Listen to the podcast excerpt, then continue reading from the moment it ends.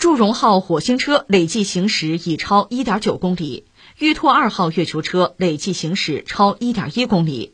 据国家航天局探月与航天工程中心五月一号消息，我国祝融号火星车累计行驶一千九百二十一米，火星表面工作三百四十二个火星日，离家二点四亿公里。离家三十八万公里的玉兔二号月球车累计行驶一千一百八十一米，月球表面工作四十二个月昼。祝融号火星车自二零二一年五月踏上火星表面开展巡视探测。目前，火星即将进入冬季，火星一年相当于地球的两年，每个季节持续六个月左右。入冬后，火星夜晚温度将降到零下一百摄氏度以下。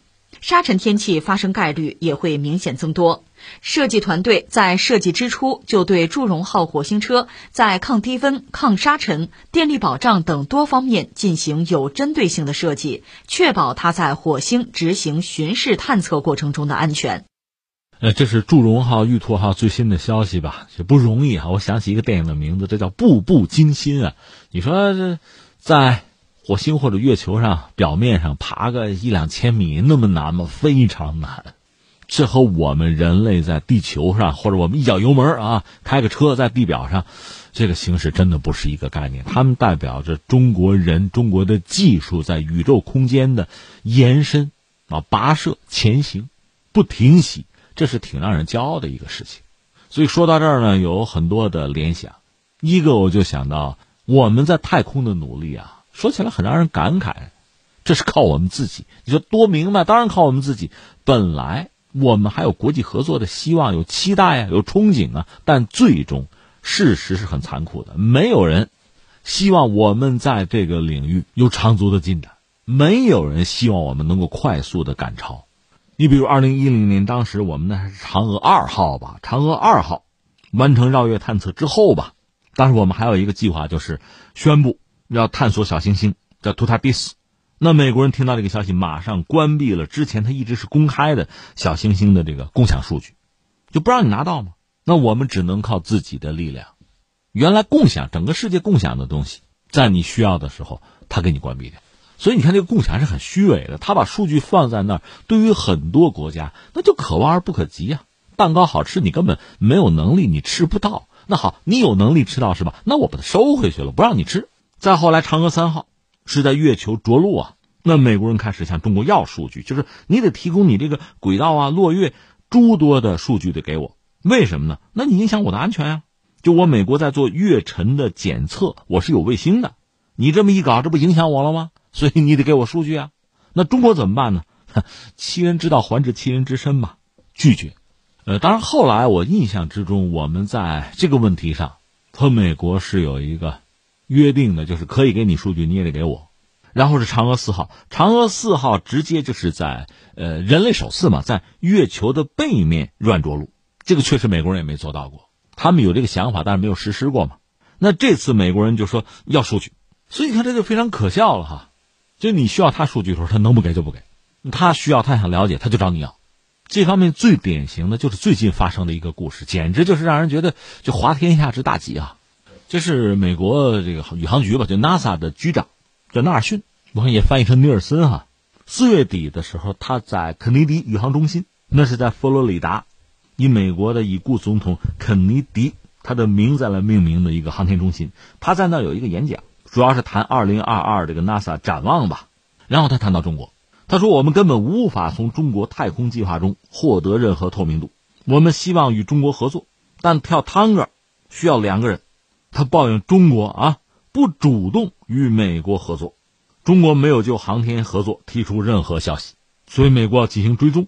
此言一出，舆论大哗哈，不光是中国的网友，全球范围内哈，很多人都看不下去了。为什么哈？就这位 NASA 的局长，我查了，他是个法学博士哈，他怎么一点遵纪守法的意识都没有呢？不是中国的法律法规，是美国的。刚才我们谈到要说太空合作，中国这个热情是毋庸置疑的。我们和美国那儿讲嘛，国际空间站能不能参加？欧洲那个伽利略计划，我们等于参加，最后是被人家踢出来的。因为你掏钱可以，想拿到核心的技术、核心数据，人家不给你的。实际上，从中国开始探月工程以来吧，美国人一直在给中国制造麻烦，共享数据关闭掉，中国科学家赴美交流不允许，拒绝。实际上，二零一一年，美国是有一个非常著名的 WRF 条款，彻底封杀中美两国在太空领域的合作。你想，当年国际空间站，中国是很有热情，是提交了申请，但是被拒绝。